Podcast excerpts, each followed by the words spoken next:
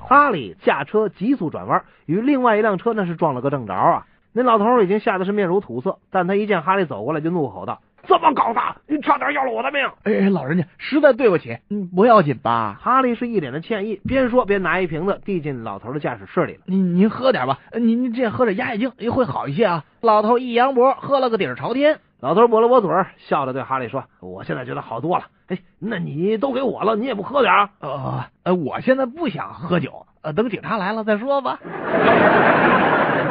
你说最贵的蛋是什么蛋呢？保准不是鸡蛋，啊，都多新鲜呢蛇蛋、啊！不对，恐龙蛋，也不是。那再猜，不知道 告诉你吧，最值钱的、最贵的那是脸蛋儿。啊？对啊，昨天呀、我刚给我女朋友呃买了一千块钱的衣服，她说凭她的脸蛋儿，再给五千也不算多。